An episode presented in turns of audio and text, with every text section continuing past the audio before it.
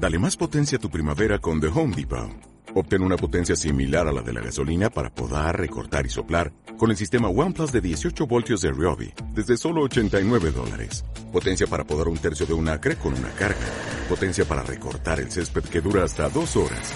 Y fuerza de soplado de 110 millas por hora. Todo con una batería intercambiable. Llévate el sistema inalámbrico OnePlus de 18 voltios de Ryobi. Solo en The Home Depot. Haces más. Logras más.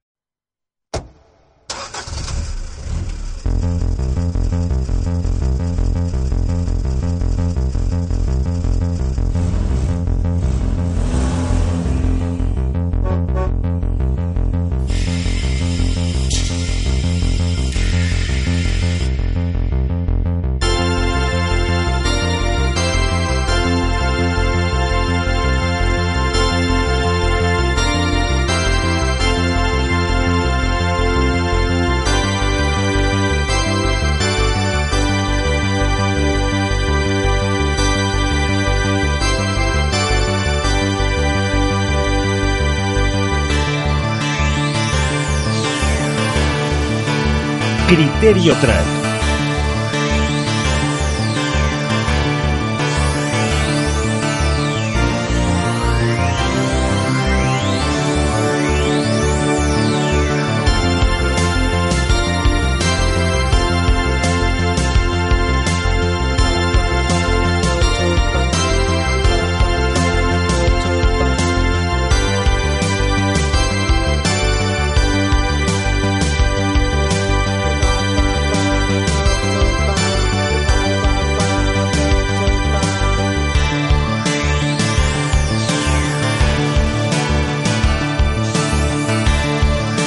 Comienza Criterio Hola, ¿qué Track. tal? Muy buenos días, bienvenidos a una nueva mañana a este Criterio Track, en mitad de una nueva tormenta, una ciclogénesis explosiva un temporal o como ustedes lo quieran llamar. Eh, ya saben, puede estar saliendo el sol ahora mismo o no, quién sabe. Nieve, quizás. Tenemos tres contertulios para debatir y, en, eh, y convertir también este estudio en una, espero que tormenta mediática. eh, sobre diversos temas. Para ello tenemos, como bien decía, a tres contertulios. Por aquí tenemos a Milakar... eh, uy, uy, no. Amilcar, te oímos todos por el micro. Amilcar. Gracias por mi corrección. Perfecto. Eh, dime también el apellido. Amilcar Quinatoa. Te voy a preguntar dónde eres. Soy ecuatoriano. Ecuatoriano, vale, perfecto. Pues eh, me lo voy a apuntar porque, claro, luego estas cosas se me olvidan a mí.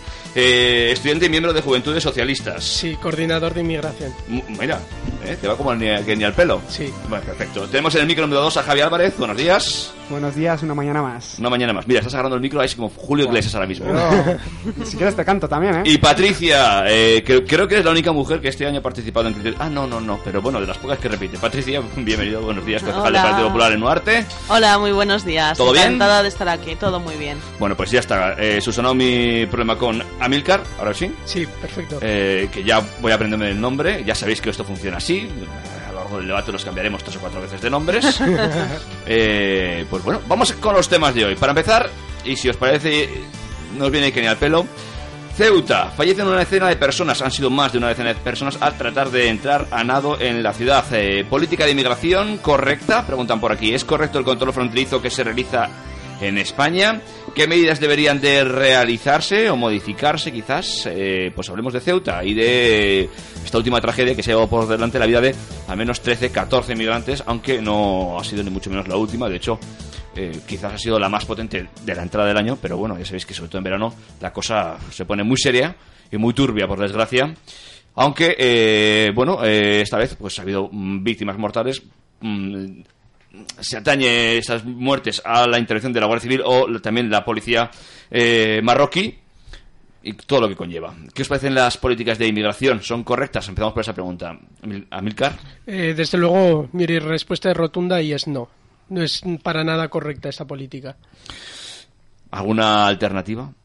Mi alternativa, por supuesto, es referido a lo de Ceuta, que no se pueden utilizar las, eh, las pelotas de goma contra los inmigrantes, aunque según la Guardia Civil, eh, según en un comunicado nos dice que no se han utilizado directamente contra los inmigrantes, pero yo llego a dudar de, de lo que manifiestan.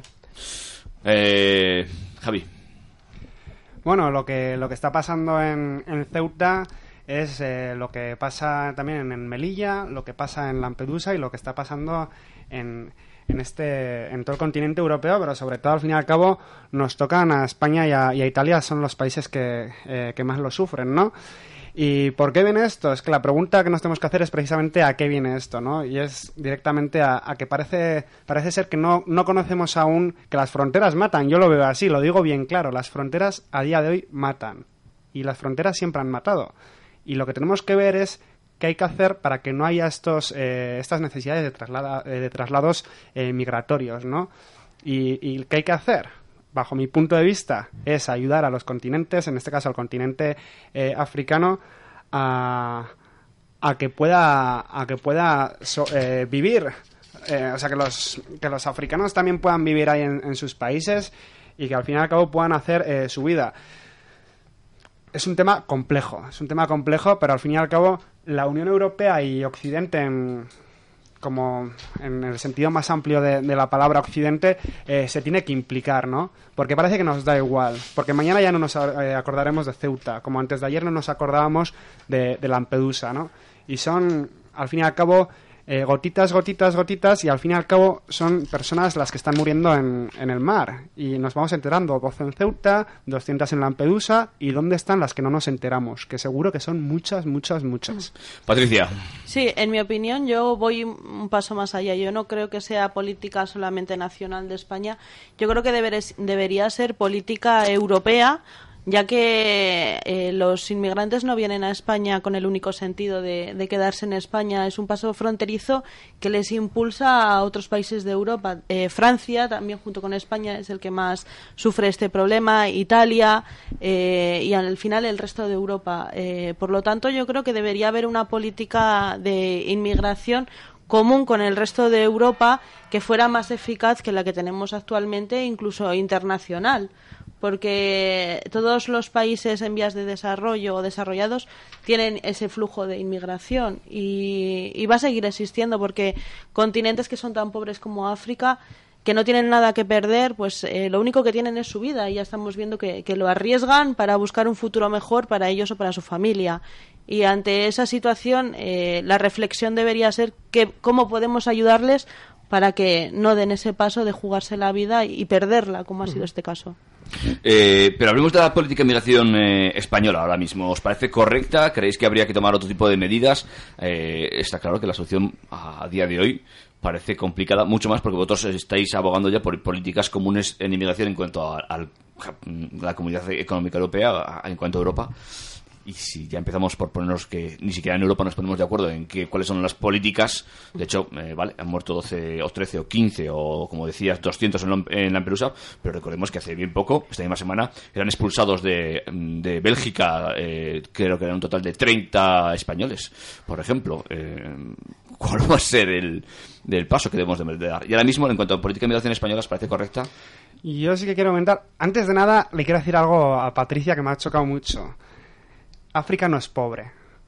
No, no, es no, un son unos contin- pocos pobres. Eso- África es muy rica en... Eso es. La pena es cómo, cómo está explotada eh, África, ¿no? Pero como que eso da para otro debate, pero sí que me ha Es chocado. una y- oligarquía, sí. Sí que me ha chocado y sí que quería Bueno, comentar. creo, creo que pa- también Patricia, creo que iba no, por no, ahí, sí, ¿eh? no, Sí. Yo, yo entendía que iba por ahí, pero como me ha chocado... Pero bueno, igual- puntualizar y para y- empezar en, en debate ya, ¿no? Que Y te- además, de hecho, son los mayores productores de coltam, el aparatito que Sí. llevan todos los móviles de cualquier sí, sí. país Eh, desarrollado. petróleo, Petróleo, eh, diamantes, diamantes. etcétera, etcétera. Y luego, sí. sí, y luego aquí la cuestión es que los inmigrantes vienen a España. En realidad los inmigrantes no vienen a España. Sí vienen, evidentemente, paso, sí. pero al fin y al cabo eh, de lo que están haciendo es escapar de sus, de sus países, ¿no? Eh, con el tema de la política migratoria, a mí me parece que hay mucha hipocresía, mucha hipocresía. Hay mucha hipocresía porque mientras se ponen cuchillas en, en Ceuta, en Melilla, mientras eh, la policía, y digo yo que lo hará por orden de alguien, no actuarán eh, así por, por mutuo propio, eh, mientras eh, vemos estas actuaciones, vemos cómo sí que llegan inmigrantes, por, por ejemplo, en, en avión. O sea, es que la gran, la gran afluencia, a Milcar, por ejemplo, seguro que es, que es un ejemplo de ello, la gran afluencia de inmigrantes a, a nuestro país viene a través de- del avión, vamos, eso es así. Y luego lo que sí que me parece muy hipócrita es que se haga lo que se haga, que es comprar la- el permiso de residencia, comprar la nacionalidad, porque por esto ahora parece ser que por invertir en España, por poner un dinero en España, aquí cualquiera puede, puede comprar la nacionalidad, ¿no? Y eso me parece, desde luego, un tanto hipócrita. Ujú. Amilcar, ¿algo que decir? Así como Sí, por supuesto. Quiero decir dos datos. Primero, uno respecto a Patricia y otro respecto a Javi, que hablando de, de política inmigratoria aquí en, aquí en España, debo recordar un dato que Mariano Rajoy llegó, eh, llevó al Consejo Europeo el 24 y 25 de octubre un paquete de medidas en el cual elaboraban una, una presión eh, migratoria en todo el Mediterráneo y evitar tragedias como Lampedusa. Pero claro está, el que llevaba eh, para este congreso, lo que él proponía era era eh, que Europa, el conjunto de Europa, tiene que asumir un esfuerzo eh, e implicarse con un apoyo político, eh, operativo y financiero. ¿Y en qué esto en qué, consistía? Consistía en un refuerzo de fronteras, o sea, en un patrullaje terrestre, en una inte- intercepción marítima, programas de retorno a sus países de origen y para abrir un debate ah, que está abierto justamente hasta este junio de 2014. Y bueno, y sobre todo, lo más importante, que estos inmigrantes mm, son personas y que estas personas pasan van de un país a otro para mejorar su calidad de vida, como ahora pasa con la propia España, que están pa- que están yendo personas de España a otros países para qué? Para mejorar la calidad de vida. Entonces ahora ya se rompe la frontera entre lo que eran inmigrantes y lo que ahora también eh, está sufriendo un poco España. Y eso es lo que yo quería decir. Gracias. No sé si tenéis algo más que añadir, pero eh, en cuanto a- al control fronterizo, como bien decía ahora Amilca, eh, Mariano Rajoy proponía una serie de, de medidas. Eh, Italia las ha tenido que cambiar después de lo ocurrido en Lampedusa. De hecho, este mismo, esta misma semana también eh, la Marina italiana, que hasta ahora tenía prohibido la asistencia y rescate de, de migrantes, tenía que rescatar a un montón de gente en, en los- en el mar Mediterráneo. Eh, ¿Creéis que son correctas o no? Es que Italia, lo que pasaba en Italia ya es que era bochornoso también, ¿no? Un, ni un, un pescador se encuentra ahí a, a personas que se están ahogando y es que no las podía sacar del agua. Claro. Que no las podía sacar del agua. Tenía prohibido por ley sacarlas del agua porque entonces... Sigue prohibido ¿no? por ley, ¿eh? Y sigue prohibido. Pues mira, como decías... Bueno, sigue prohibido en el caso de los... Sí, de los pescadores... De los pescadores pero por, lo- por lo menos parece ser que se van a- abriendo un poco con el tema de, de la armada y demás lo que dice Amilcar es al fin y al cabo eh, la realidad, ¿no? Son personas y no lo podemos obviar, ¿no?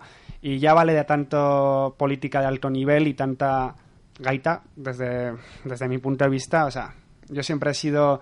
Vivimos en una Europa que es una Europa cerrada, ¿no? Una Europa abierta entre los que pertenecemos a esta Europa, pero una Europa cerrada para los demás. Y eso es lo que no puede ser. ¿No? Que solo se abra Europa para acuerdos comerciales, para lo que es economía, para, para cuestiones que, interesan por el dinero, con países que interesan por dinero, eh, y no se abra para lo que es el traslado de personas, el que, el que tengamos un mundo libre, que cada uno vaya donde quiera, donde pueda, y, y vivir, vivir la vida al fin y al cabo. Porque nadie se va de su país, deja todo por capricho. ¿Ibas a decir algo? Sí, yo además quiero decir que también se puede advertir una, una serie de fragmentaciones en Europa porque debo recordar que el año pasado, en diciembre, salió una noticia en la cual Londres iba a restringir la entrada a 12.000 personas y solamente iban a entrar a Londres 12.000 personas que sean cualificadas. O el resto de personas, o sea, y esto incluía sobre todo por la inmigración española que estaba habiendo en Londres. Y ese es mi dato.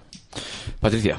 Sí, yo creo que ante todo debe estar el derecho a la vida, ¿no? Es, es alarmante que en Italia ni tan siquiera puedan rescatar a una persona que se está ahogando. Primero, los derechos de las personas y luego, más allá, ¿no? Una política de inmigración eh, que sea controlada. Tampoco como país se puede asumir una inmigración que no se la puede dotar de, de servicios, como ha sido el caso de sanidad, que ahora mismo solo se pueden dar servicios primarios y de urgencia. Sí.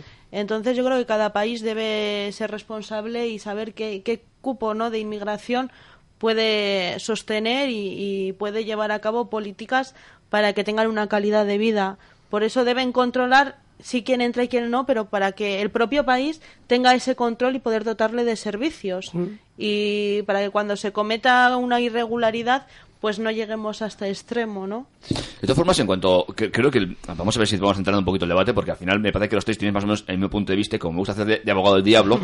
eh, voy al ataque. Eh, y hablando ahora mismo de lo que bien ha comentado Patricia, el tema de la sanidad. Vamos a suponer que abramos eh, las puertas, como si anchas Castilla, que decía aquel, y eh, todo el mundo puede entrar y salir, como bien decía Javi, mm, libremente. Evidentemente, yo ahora mismo, como, como, como ciudadano español, pues me quedo aquí. No estoy del todo mal. Eh, a día de hoy todavía me dan algo de sanidad. No podrán decir que buena o que mala. Pero bueno, voy al ambulatorio y me tratan. Eh, sin embargo, si me bajo a Marruecos, pues, eh, me- por ejemplo, pues mm, mi pareja tendrá que ir con un velo, no habrá derecho a la sanidad, eh, ya veremos qué tipo de hospitales tengo. Entonces, estoy poniendo por, por una cercanía, ¿eh? Vamos a suponer que abramos el, eh, el campo, Anchas Castilla, como bien decíamos. Y entra todo el mundo por aquí, porque claro, aquí se ve mejor. Eh, y, eh, pero Francia nos cierra la frontera. ¿Vale? Dice que no aquí no pasa ni Cristo. Se acabó. Eh, no solamente pone vallas con cuchillas como hemos hecho aquí, sino que pone incluso ametralladoras como en los antiguos tiempos de Berlín, ¿vale? Eh, ¿Qué hacemos como país? Eh, ah, ¿Y cuál es el cupo? Porque decía Patricia, es que tiene que haber un cupo, un cupo no sé, máximo o tiene que haber un cupo, un control. Sí. ¿Hasta qué punto puede admitir eh, la población de un país, no el país, sino la población de un país, eh, la entrada de, más gente para, para mantener esos servicios? Y también no solamente personas que quieren mejorar su calidad de vida, hay muchas veces que vienen eh, mafias organizadas haciéndose pasar por inmigrantes y eso un Estado eh, debe, debe controlarlo, no puede dejar que se establezcan aquí mafias. Eh, cabe recordar pues que muchos extremistas eh, que han cometido atentados eh, a favor del Islam, por llamarlo de alguna manera, han pasado como, como inmigrantes camuflados. Entonces, eh, como Estado, debe haber una reflexión y, y- y hacer eh, que ese cupo sea lo mayor controlado posible. Yo el control, evidentemente, eh, estoy a favor del control, pero una cosa no quita la, la otra, ¿no? Yo creo que puede haber control y a la vez una, una inmigración eh, bien llevada. La cuestión es, eh, lo he dicho en el planteamiento inicial, estamos ante un problema global, ¿no? Y necesitamos, eh, necesitamos desde Occidente, y repito, Occidente entendiéndolo eh, ampliamente, no solo Europa, eh, necesitamos, no sé cuál es la palabra, si ayudar o, cuál es la palabra que, que debo utilizar para, para decir lo que quiero decir. Te voy a decir yo, administrar. Administrar, igual, ayudarles a administrar a otros países, pero lo que no puede ser es que tengamos la hipocresía que tenemos, ¿no? Eh, Como bien me decía mi, mi compañera, eh, África es un continente rico, eh, es productor de petróleo, es productor de otros, de otros, de otros minerales, eh, y, es, y es un país en definitiva rico. Lo que no puede ser es que mientras, por ejemplo, por poner un ejemplo, mientras en Guinea Ecuatorial, por cierto, Guinea, o sea, Guinea Ecuatorial, por cierto, colonia de España hasta, hasta hace bien poquito, eh, está la mayoría del pueblo muriéndose de hambre, sea uno de los países más ricos de, de África. Y como pasa en Guinea Ecuatorial, pasan muchos otros países. Y lo que me parece hipócrita es lo que hay, lo que hay detrás, acuerdos comerciales y demás que hacen que la gente, que, la, que, la, que una poca gente viva explotando al resto de la gente. ¿no? Y eso, quieras o no, es lo que pasa. Y si cada uno podría sobrevivir en, su, en donde nace, la gente no tendría necesidad de irse. Y si se iría, se iría por capricho. Pero la gente ahora, por ejemplo, como decía Milcar, de España no se va por capricho, se va por necesidad. Pues si la necesidad que tienen los españoles de irse de España a otros países de Europa para ganarse la vida, imaginemos dónde es en sitios que no tienen ni para comer, que los explotan, que las libertades, como bien has dicho, están como están. Pero que en Marruecos tienes que ir con el velo, sí, pero es que en Marruecos no hay que meterle la mano a Marruecos ni con el tema del Sáhara, ni con un tema, ni con nada, porque claro, porque hay unos intereses comerciales, en este caso Marruecos con la pesca, con la Unión Europea, que son los que son. Y eso es lo que yo reivindico, que hay una hipocresía tremenda, que es un problema global y que si se sabe gestionar, se gestionaría de una forma eficaz y de verdad que sería eh, mucho mejor. Lo que pasa es que no interesa. Pero, por ejemplo, en Estados Unidos, te quieres ir a trabajar a Estados Unidos, necesitas tener trabajo allí, permiso de trabajo, visado, De eh, y lo vemos bien. Vemos que, que lo controlan, ¿no? Por los atentados que han sufrido. Y aquí en España debería ser parecido, exigir un cierto control. ¿Por qué nos, nos alarmamos eh, en España cuando hay inmigración y decimos, eh, no, hay, hay que ayudarles? Y en otros países como Estados Unidos o Alemania, sin irme más, más lejos, ahí vas con un contrato de trabajo y si no, te, te deportan a tu país. Sí, pero es que Porque en solo- unos sitios lo vemos bien y en otros lo Pero vemos es que- mal. yo, yo- yo te hablo como español, yo soy español, si estaría en otro país entonces diría, diría lo que planteo, o sea, yo no veo bien, por eso he dicho que lo veo como un problema global en primer lugar. Y cuando hablo de Occidente, repito, hablo de Occidente en los términos más amplios que se puedan eh, entender. Es que a mí no me gusta esto de primer y tercer mundo, pero si queremos entrar a, a- a- a que para que se me entienda mejor, a decir que el primer mundo tiene que hacer, pues lo, lo decían en esos con esa amplitud. Amilcar. Bueno, yo lo que tengo que decir es a Patricia es que para entrar a Estados Unidos, mm, experto lo que ha dicho es perfecto, pero para venir a España solamente como turista también tienes que eh, hacer unos requisitos de visa y tienes que también tener demostrar que eres autosuficiente para venir como turista solamente a España, tener mucho dinero en las cuentas del país de origen y bueno, cuesta también una barbaridad, te lo puedo decir yo porque Lo has eh, padecido. porque no, no lo he padecido, pero mi madre sé que lo que le ha costado venir aquí también tiene que, es verdad, tiene que venir en esos tiempos, vino con un contrato de trabajo, todo, pero hay que cumplir una serie de requisitos que son tela, ¿eh? Son tela porque si quieres venir hay que tener dinero, pero bien, de dinero, comparado con, con Ecuador, que igual aquí puede parecer que igual 7.000 euros o 5.000 euros no es mucho, pero allí para un sueldo medio que son 230 euros o, más o menos rondando esa cifra es un ojo de la cara. Y bueno, dando un dato lo que hablaba mi compañero Javi, eh, es verdad que África es enormemente rica tanto en naturaleza, biodiversidad, ecosistemas, minerales, vamos, es un país hermoso pero bueno, es un continente, perdón. Pero lo que pasa es que en África no hay industrias. Eh, son ricos en, minería y en materias primas, cosa que se- de la que se nutre eh, los países industrializados, que ya sabemos cuáles son. Y en cambio, y venden todo, todas esas materias primas eh, elaboradas por muchísimo, muchísimo precio de lo que cuestan las materias primas. Y ahí es cuando se hunde el país en los países de África.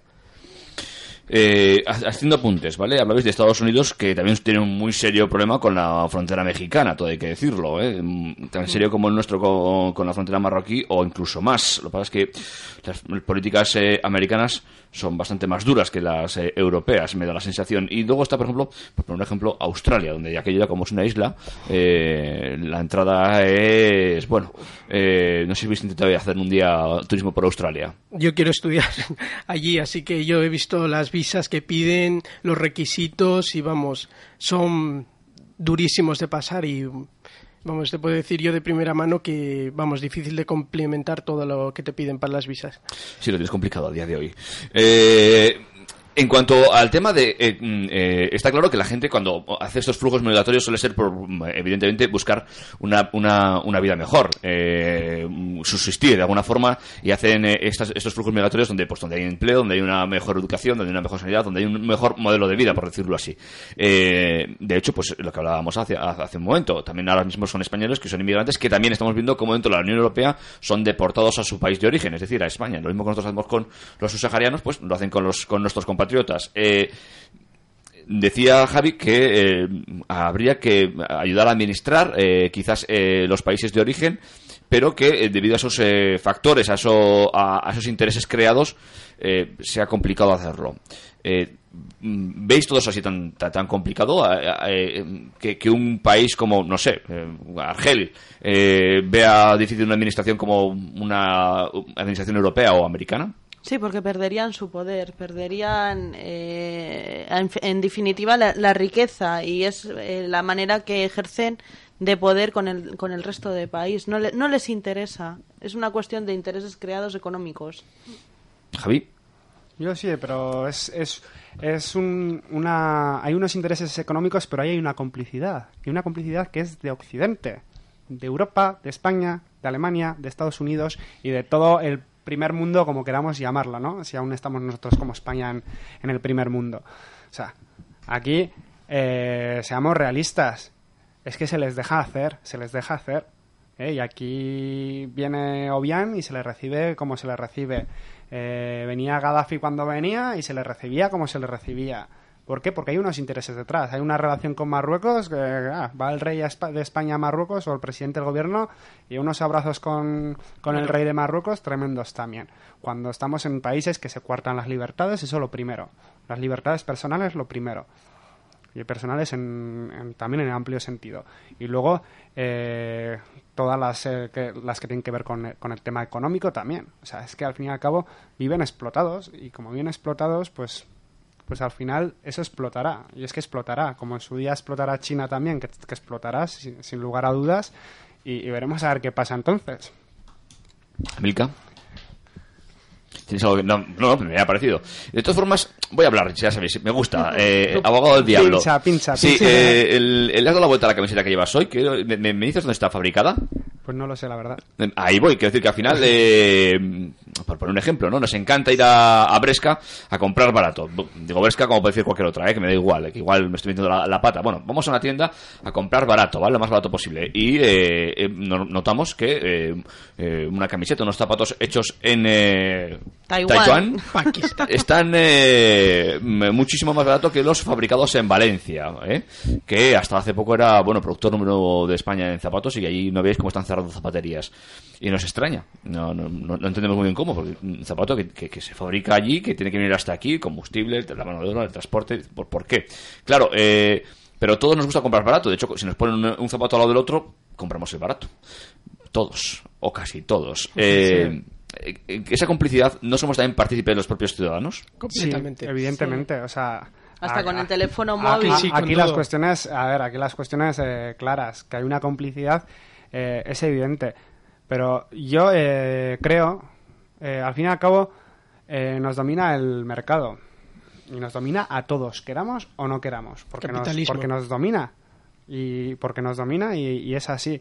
Pero es que es desde arriba, o sea, cada uno con pequeñas cosas y pequeños gestos, evidentemente, puede hacer eh, lo suyo, ¿no? Y cuando yo directamente me preguntas por la camiseta...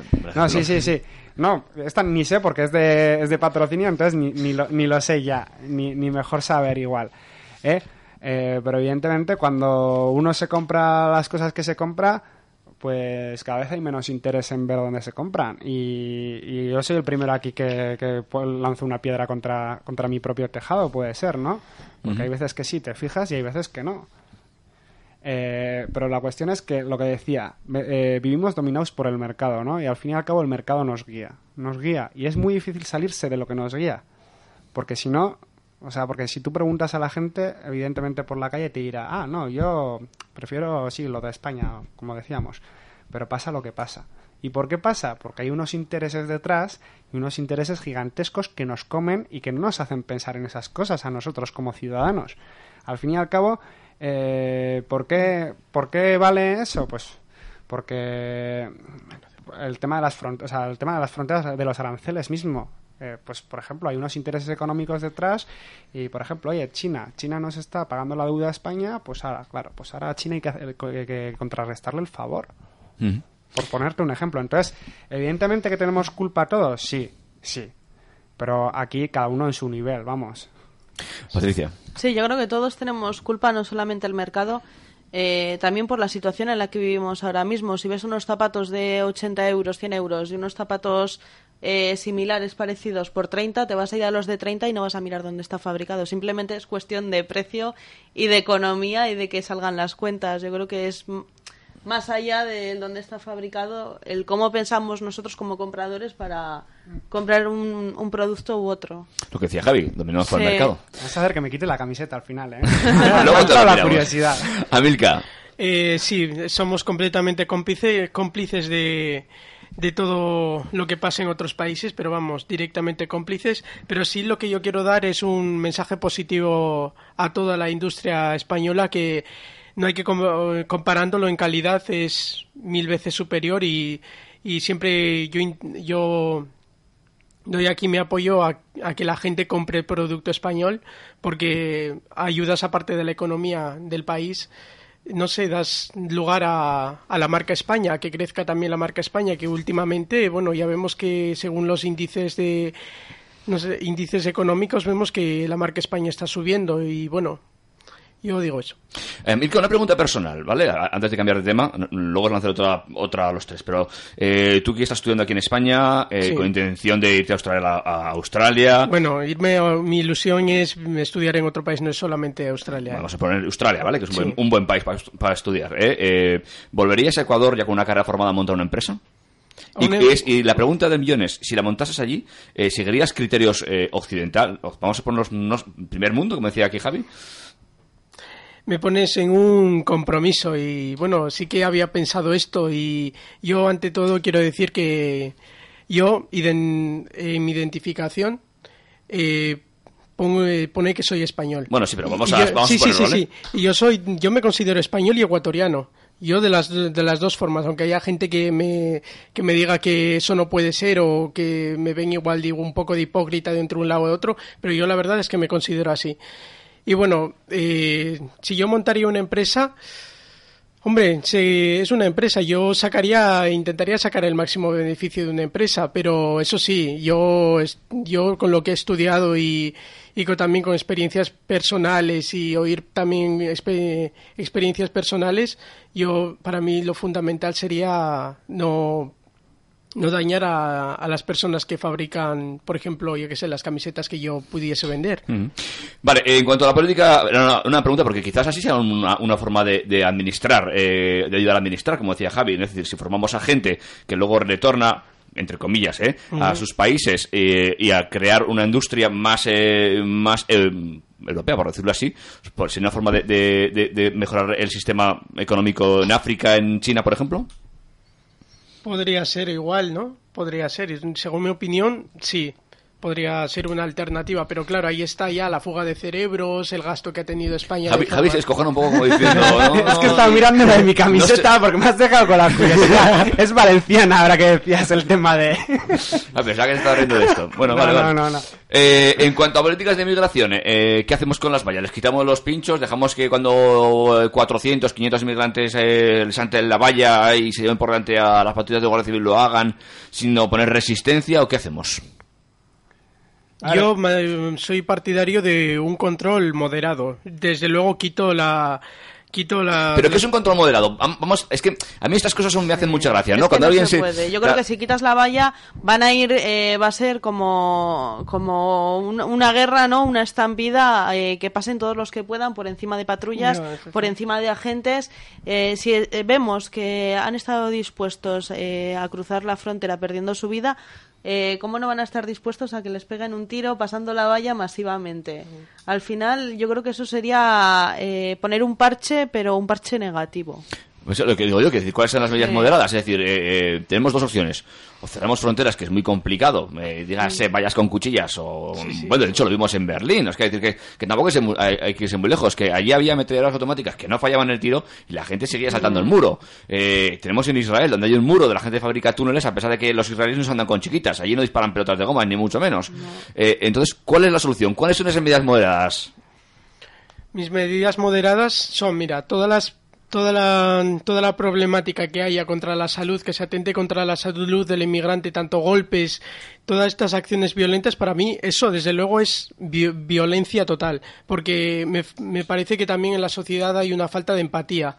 Porque yo creo que la, la empatía es un, algo de solo, una, una solución, la que los políticos tendrían que pensar en ellos, en ponerse en la situación de la persona que, que intenta pasar la frontera, mm, no sé. eh, No lo tienes claro. no, la verdad es que es muy complicado. Sí, es que se nos escapa a nosotros porque eh, exigimos y decimos que no, no haya maltrato, que no se atente contra los derechos del inmigrante, pero si nos ponemos en una situación de que pasan 500 inmigrantes de golpe eh, con los agentes que hay, de alguna manera tienen que reducir y que, y que no pasen esos inmigrantes la frontera, ¿cómo podemos acabar eh, co- con eso? Es, eh, yo creo que se nos escapa. Javi. Bueno, yo en primer lugar mm, voy a usar una frase que uso siempre, ¿no? Cuando me refiero a, a la policía. Válgase la policía, la Guardia Civil, ¿no? Entiendo que las fuerzas de seguridad tienen que actuar siempre bajo los principios de prudencia, inteligencia y proporcionalidad, ¿no? Eh, todos ellos eh, juntos. Y, y a mí eso a veces me hace dudar, ¿de verdad se hace, se hace eso? Y no quiero cargar contra la policía, porque al fin y al cabo la policía son unos mandados. Entonces alguien les, alguien les dirá que tienen que hacer esto, ¿no? Porque cuando un antidisturbio sale y sale también y hace determinadas eh, actuaciones, pues alguien le mandará actuar de esa manera, ¿no? Porque si no, no lo entiendo. Entonces, eh, dicho eso, yo no sé, simplemente, o sea, si ves que te están pasando la valla, pues igual es mejor que pasen y luego cuando ya han pasado, cogerlos, si total los vuelven a expulsar. Claro. O sea, Y es los lo- que no cogen, es porque que- muchos se esconden, eh, huyen, ¿cómo pueden controlar que pasen mil inmigrantes de Por golpe con los efectivos que hay? Ceuta y Melilla no, no sé, nunca he estado, ¿eh? la verdad, pero tampoco yo de tampoco creo que sea tan tan complicado, o sea, evidentemente es es luego complejo, pero al fin y al cabo a mí lo que no me parece de recibo es que haya unas cuchillas que sabes que unas cuchillas no les Sí, paran, sí. porque estamos viendo que no les paran. O sea, y, y como bien decías, David, si llega a haber una, una metralleta, pues tampoco les pararían. Es que eh, a veces mm, no nos damos cuenta, cuenta de eso. Que hay unas cuchillas, que hay unas vallas, una doble valla, no es una valla, es una doble valla de, de unos metros muy altos, no sé exactamente cuántos son, cuatro metros son de valla. Alguno más. Igual más, eh. No sé si son hasta seis, o sea, es que no, no quería, he tirado a la baja. Me suena a seis, pero he dicho cuatro por, por tirar a la baja. Siempre que me equivoco, que sea que sea, vas a buscar. Yo voy a buscar, vas a buscar, haces, haces bien. Yo creo que son entre, entre 4 y 6 metros. Al fin y al cabo son dos vallas, son una- hay unas cuchillas, eh, si no van por el mar, en el mar van con unas barcas que vemos con qué barcas van, eh, en fin. Bueno, también yo creo que muchos de, no todos los inmigrantes, pero también se nos ha olvidado mencionar el problema de la droga.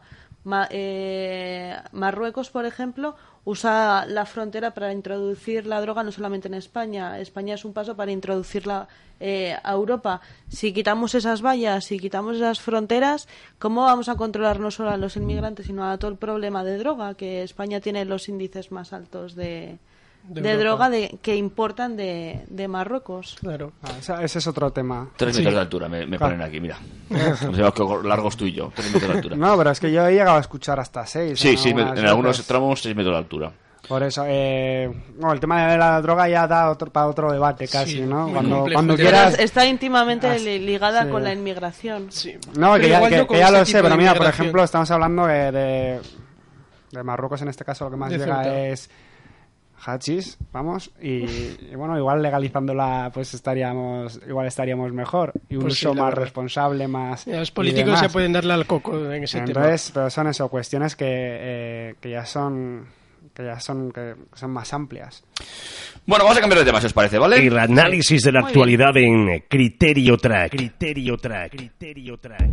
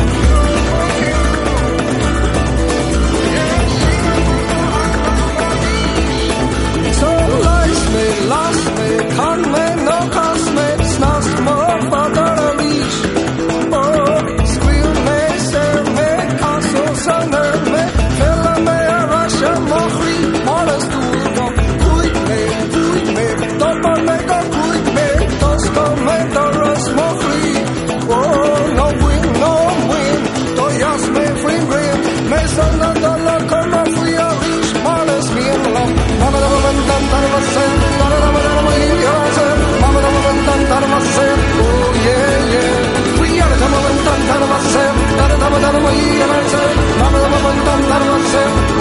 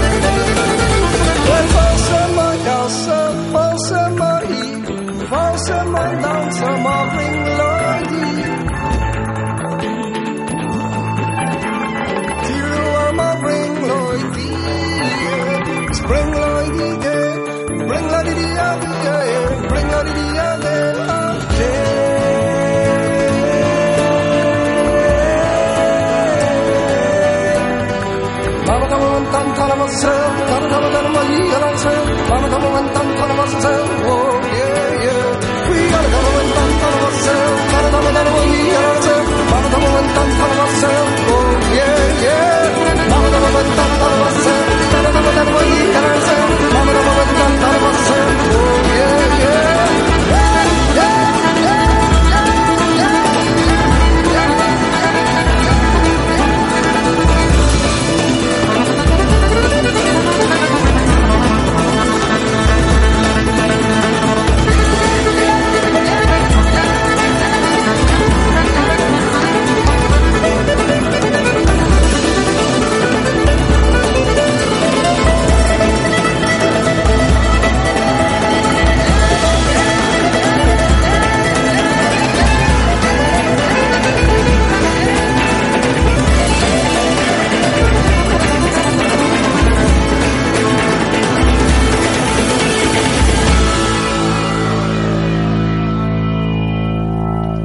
análisis de la actualidad en Criterio Track. Criterio Track. Criterio Track.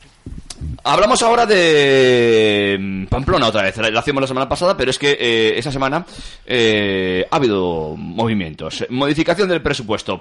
La oposición de, del Ayuntamiento de Pamplona ha acordado modificaciones en este presupuesto que había sido prorrogado. Y preguntan por aquí el producer, otra derrota más de Maya, eh, busca el alcalde el consenso. Así que, ¿qué os parece? Dig- Digamos que este, esta alcaldía está siendo un tormento para nuestro alcalde Enrique Maya y que una tras otra, bueno, de hecho, esta misma semana, aparte de la modificación de los presupuestos, se veía reprobado al eh, concejal de Cultura. Así que, ¿qué os parece? ¿Alguien conoce cómo están los datos? ¿Qué os parecen los nuevos presupuestos? ¿Habéis leído? Al Miki se ha a, a se ha leído los datos, de hecho, los ha presentado antes. Léenos los datos. Mira, eh, primero, ha habido una, una respuesta inmediata de la oposición. Nafarroa Bai, PSN, Bildu, Aralar e Izquierda de Esquerra han, vamos, se han puesto furiosos con esta nueva, nueva iniciativa que ha tomado el Ayuntamiento de Pamplona. Y desde luego, primero, lo primero que le destacan es que se necesitan 70.000 euros para obras de adecuación de las tres instalaciones de la Escuela de Tallar en Aranzadi, 20.000 euros para paisaje lingüístico, 20.000 euros de adecuación de locales municipales para aparcamiento de bicicletas y sí, 40.000 euros para eh, subvencionar, eh, no, subvenciones de capital de proyectos de cooperación al desarrollo. Es decir, que los 6,4 millones que establecía eh, el programa del ayuntamiento para nada cubren las necesidades que la, la ciudad de Pamplona tiene. Eh, no sé si estáis de acuerdo con esos datos. Yo la verdad mm, no he visto los datos. No he visto los datos porque no los considero necesarios para, para este debate. Y me explico. Me parece que lo que está pasando en el Ayuntamiento de Pamplona es un circo, un auténtico circo, ¿no? Igual que como está pasando en el Gobierno de Navarra y, en otros ayuntamientos. Eh, es un circo porque está gobernando, pues en este caso, un señor que no tiene la mayoría suficiente. Entonces yo no sé si no será porque no tiene cintura política suficiente. Yo no sé por qué, si no, igual también es parte de responsabilidad de la oposición, que puede que también. Eh, no sé. A mí no me gusta el sistema. Igual es por donde hay que empezar, ¿no? Que hay que ver el problema de fondo. A mí no me gusta el sistema eh, que existe eh, en España. Eh, y me explico. Yo soy más partidario de un sistema presidencialista, como se hace en Francia, por ejemplo, donde por un lado se eligen a los alcaldes y por otro a los concejales, por donde en un lado se elige al presidente del gobierno y por otro al poder legislativo. Porque aquí, eh, en una ciudad como Pamplona, 27 concejales, donde cada cual tiene lo suyo, no me sé el reparto de Pamplona exactamente, pero UPN me parece que tiene 12, puede ser. UPN tendrá unos 12, Navai unos 7, eh, el PSN tiene 3. Y PP2. el PP2, Izquierda Esquerra tiene una. Sí. eh, es un ayuntamiento muy fragmentado, muy fragmentado, donde para, para estas decisiones pues tiene que haber eh, 14 personas. Si el PP tiene 2, me estás diciendo que UPN tiene 11. Que lo está buscando David, pero será así seguramente. A ver, te los cuento. UPN tiene actualmente a Enrique Maya, 1, 2, 3, 11. 4, 5, 6, 7, 8, 9, 10, 11, correcto. Rafa Roabay, 1, Ya. 2, 3, 4, Siete. 5, pero no, 5. Cinco se- Ah, bueno, porque es que ahora claro, se han- que se han separado. se han separado, Partido. Socialista 3, Bildu tiene otros 3, Partido Popular 2, Aradar 2, Izquierda Esquerra 1. Por eso, estamos ante un parlamento, o sea, ante, perdón, un, un ayuntamiento muy fragmentado, ¿no? Y yo sabía que UPN tiene on- 11, pues, porque, porque sé que UPN y, y el PP suman justo Trece. que es Casi justo un concejal Sí, más sí. y sería ya la mayoría absoluta, pero no la tienen, ¿no? Entonces, ¿qué pasa? Que tenemos un alcalde que el sentir mayoritario de la oposición eh, no lo mm, no está con él. Pero es que tiene un problema la oposición también, que no tiene la capacidad suficiente como para ponerse de acuerdo, como para que haya otro alcalde o alcaldesa. Porque es que sería la solución idílica. Pero es que no puede ser eh, estar en misa y replicando, con perdón. Encima Maya, pues al estar en un ayuntamiento tiene un problema que no es el... Así, por ejemplo, eh, Barcina creo que podría y debería convocar elecciones eh, anticipadas, pues en un ayuntamiento no se puede hacer. Entonces aguanta, aguanta, aguanta. Yo este señor no sé, tiene mucho ímpetu, tiene muchas ganas. Yo no podría, yo me hubiese ido y hubiese dimitido. Y hubiese dicho, mira, ahí os quedáis y yo me voy a trabajar y sigo trabajando. Porque lo que no se puede hacer es que esté pasando lo que está pasando en el Ayuntamiento de Pamplona, que está el ayuntamiento parado. Y es un circo. Yo creo que parte de culpa tienen eh, tanto gobierno como oposición. Al final, un ayuntamiento es una línea de gestión, ya más allá de las sensibilidades políticas que haya y de los representantes de diferentes partidos. Eh, la ciudad tiene una serie de necesidades y con esos presupuestos tienen que cubrirlas. Si el grupo de gobierno ha elaborado unos presupuestos, la oposición rechaza, hace unos presupuestos paralelos, ¿no sería más fácil que entre todos llegaran a un acuerdo con enmiendas y se sacaran unos presupuestos que fueran los que realmente necesita la ciudad y ir todos juntos en una línea de gestión. Por ejemplo, yo que estoy de concejal en Huarte, somos eh, bastantes grupos políticos, cinco, eh, y entre todos nos intentamos poner de acuerdo, Bildu, PP, Grupo Independiente, PSN, para que el- la línea de gestión del ayuntamiento salga adelante y beneficie a los vecinos, que es para eso yo creo el, el- el que un político se involucre en la vida pública. Pregunta del millón, ¿no será más que es más fácil llevar un ayuntamiento pequeño, como por ejemplo en este caso el de Duarte, donde cuando tú te sientas a hablar con el de Bildu no pasa nada, al día siguiente no sales en la prensa, que cuando lo haces en un ayuntamiento como el de Pamplona, que es la, en teoría la cabecera de, de, de, de- mm, de hecho el, el punto de mira, y cuando alguien del Partido Popular, en este caso, sienta con alguien de Bildu, pues bueno, al día siguiente lo tenemos en la prensa, de hecho no pueden ir juntos ni de cañas. Pues es que es... eh, Pregunto, eh, lo digo, lo digo Sí. porque ya supongo que ya lo habéis visto. Sí. ¿A ti te habrá tocado alguna vez sentarte con el de Bildu o cruzar cuatro palabras? Sí, nos ha tocado a todos intentar llegar a acuerdo para que las cosas salgan Claro. y las cosas funcionen. Si no te pones de acuerdo, eh, Es que los no- trabajadores no van a poder desempeñar bien sus trabajos. eh, interventores, secretarios, con unos presupuestos prorrogados, al final un ayuntamiento no, no, no puede seguir eh, su ciclo normal porque se van los, los impuestos cada vez de ICIOs de empresas se, se merman.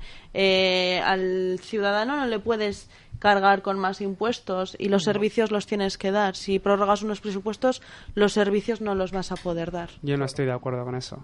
No estoy de acuerdo con eso porque yo creo que un ayuntamiento puede trabajar perfectamente con unos presupuestos prorrogados. Perfectamente. Una cuestión, es- otra cuestión es que tenga que hacer luego inversiones puntuales para, para funcionar y, y, o sea, para, para determinadas inversiones eh, hacer cambios. Pero yo creo que un ayuntamiento no es como el gobierno de Navarra, que ya es una administración diferente y no es un ayuntamiento. Los ayuntamientos yo creo que perfectamente pueden, eh, pueden funcionar con presupuestos prorrogados. Dicho esto, eh, estoy totalmente de acuerdo con lo que planteas, David. Es que es muy triste este debate y por eso mismo decía, es que la realidad que existe en el ayuntamiento de Pamplona es que hay pues un bloque de gobierno que son 11 más 2, me atrevería a decir, casi 13, porque casi siempre están de acuerdo UPN y PP, y un bloque de oposición que están en contra del alcalde y del equipo de gobierno, que son 14, que son uno más. Entonces están todo el día pues a la, a la contra, que es normal, porque si estás a la contra tienes que estar a la contra. Pero no sería igual más fácil que esos 14 se pusiesen de acuerdo eh, y pusiesen un equipo de gobierno mm, de otra sensibilidad. Porque con lo que tampoco estoy de acuerdo yo es que con- desde los ayuntamientos eh, no se hace política en el sentido de ideología, porque yo no comparto eso para nada. Yo creo que los ayuntamientos es una administración más donde ideológicamente se puede hacer eh, mucho. Te voy a poner un ejemplo. Eh, yo soy de Cizur. Si pones en las instalaciones deportivas que vas a mirar la renta familiar para ver cuánto vale la cuota que te cuesta, eso es ideología. A mí me lo parece, por lo menos. Y eso es ideología, en mi terminología, por lo menos, de izquierdas. Entonces yo no estoy de acuerdo con eso de que no se hace política en los ayuntamientos eh, a nivel ideológico. Eh, entonces, vuelvo al planteamiento de antes. A mí me parece que lo que hay es un problema de fondo. Y es que ojalá pudiésemos elegir por un lado al alcalde y por otro lado a los concejales, así de claro, y luego regular bien de, una manera eh, concreta cuáles tienen que ser las relaciones y cuáles son las atribuciones que tiene alcaldía y cuáles son las atribuciones que tiene el plenario. Esto sería un interesante debate. Yo creo que la oposición lo que está buscando con esto es un desgaste al gobierno, desgaste y más desgaste, porque si fueran responsables eh, tienen suficientes órganos de control pues para bien cesar al alcalde, proponer uno, moción de censura, pero no lo están haciendo. Por lo tanto, lo que están buscando es poner el palo en la rueda y desgastar. Eh, ¿qué, responsabilidad es esa? Y para mí, desde mi punto de vista, ninguna. A Milka, algo que añadir, porque le tenemos ahí apartado en la esquina. Mira, no, no, yo soy muy observador y estoy aquí callado, vamos, escuchando y mirando todos los gestos de mis compañeros. Mira, yo veo un claro problema sobre los intereses de todos los partidos políticos. Uno quiere una cosa, otro quiere otra cosa, pero claro, si no, no se da, no se da todo lo, lo que quiere un partido, claro, ya no lo apoyo.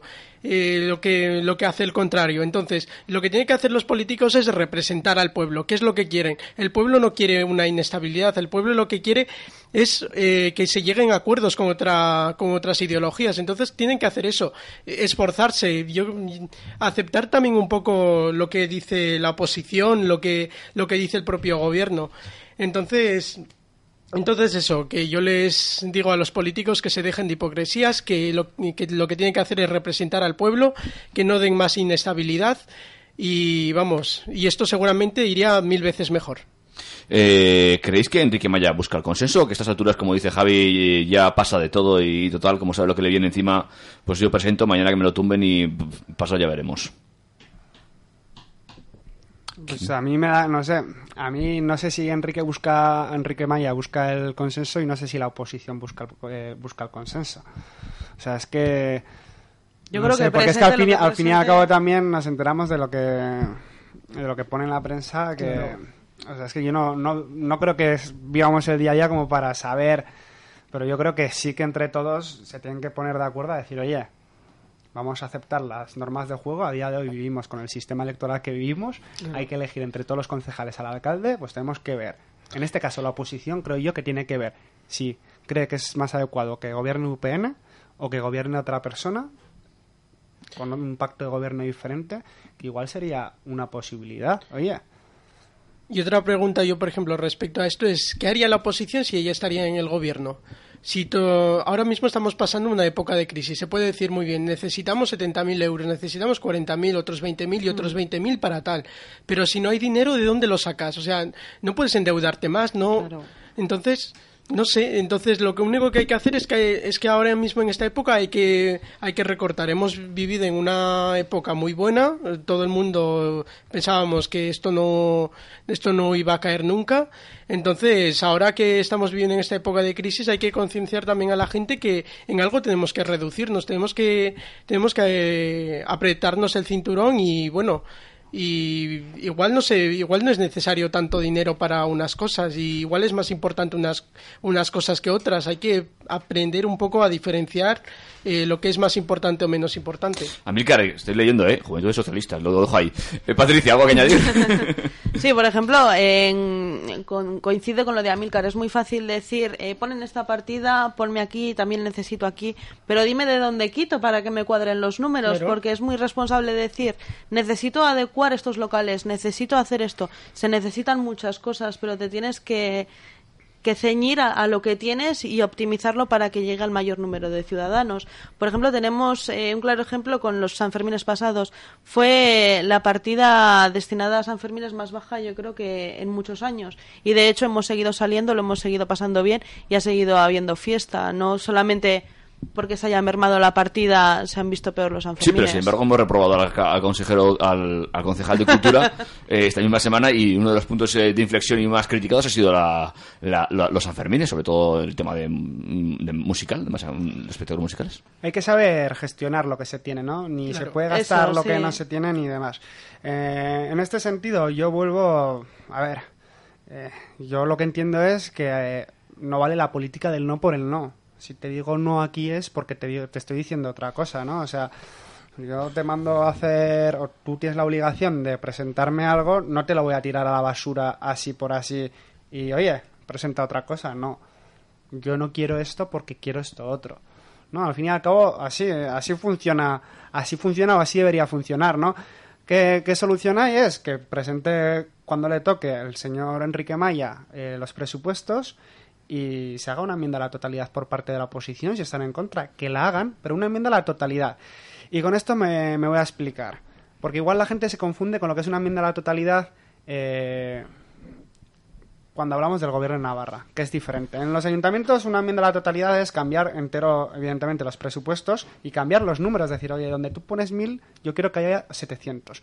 Donde tú pones 2.000, yo creo que tiene que haber 2.800. Eh, eso es. Y luego es que no vale el no por el no. Y ahora lo voy a decir por, por lo que está haciendo, por ejemplo, el PSN en, en Navarra durante estos años. O sea, enmiendas a la totalidad que se dicen y que salen en los periódicos, eh, lo que hace el PSN y lo que hace toda la oposición, no solo el PSN.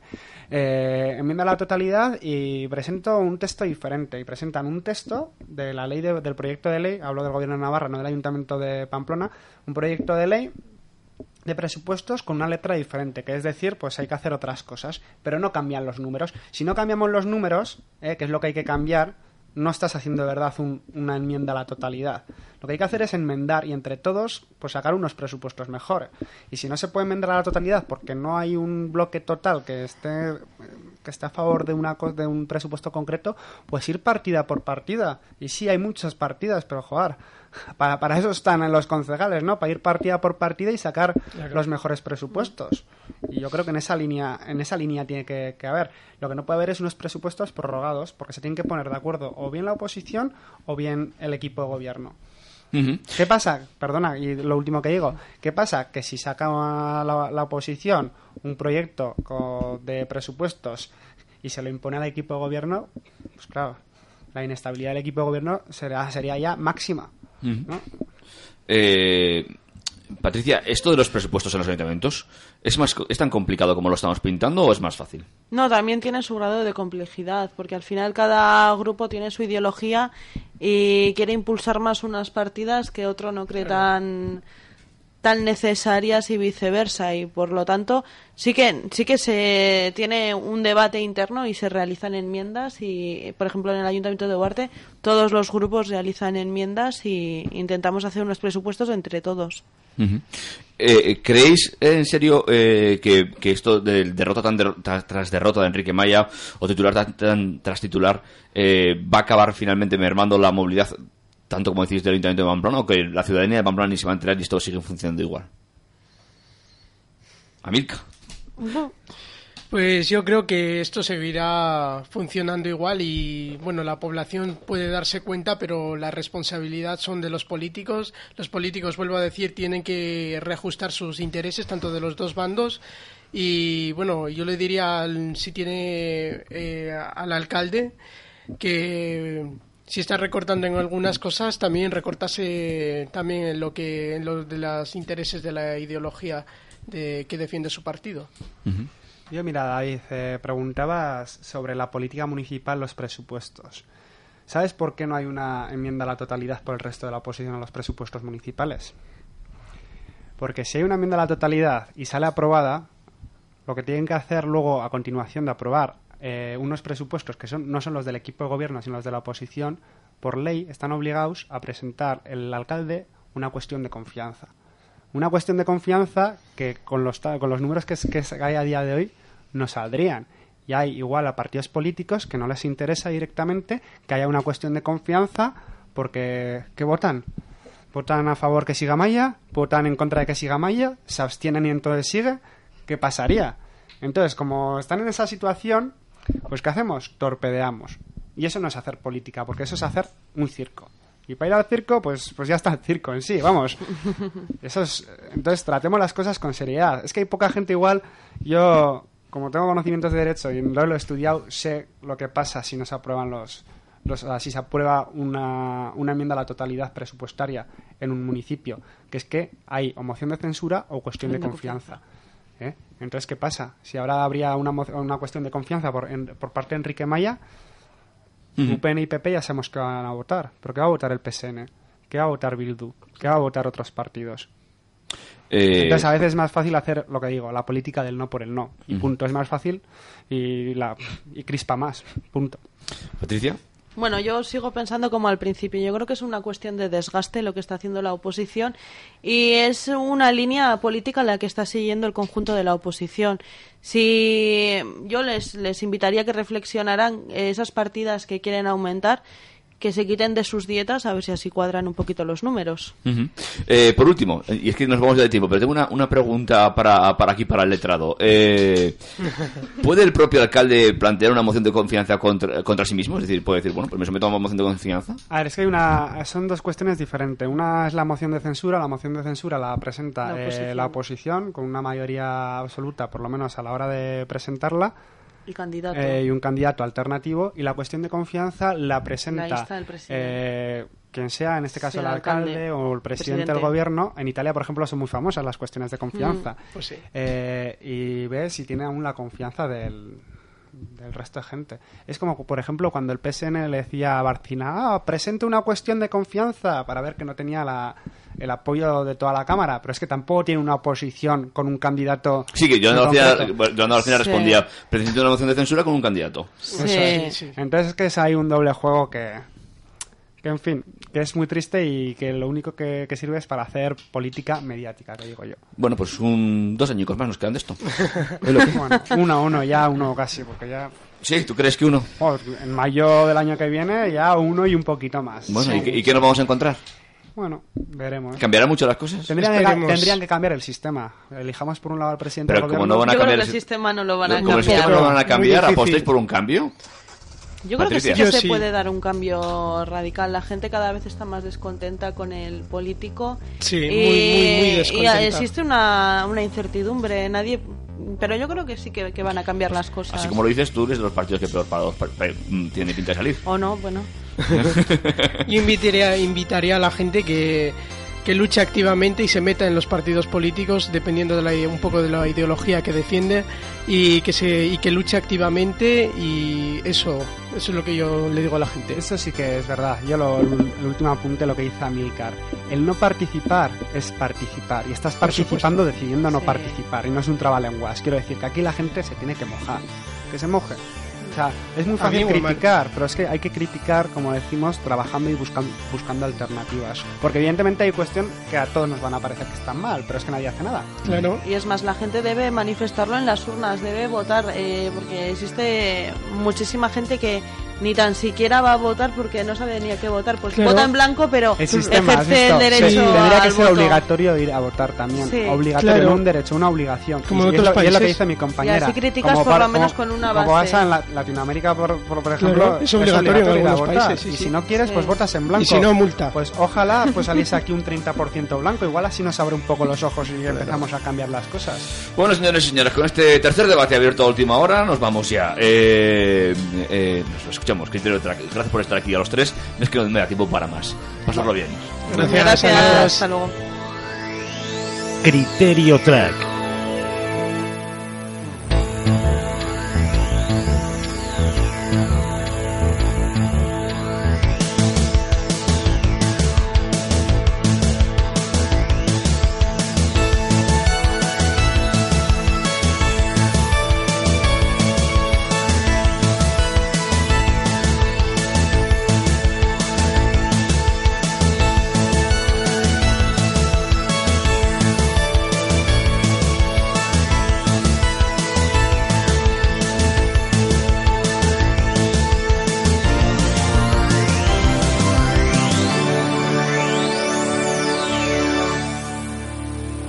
Análisis de la actualidad en Criterio Track.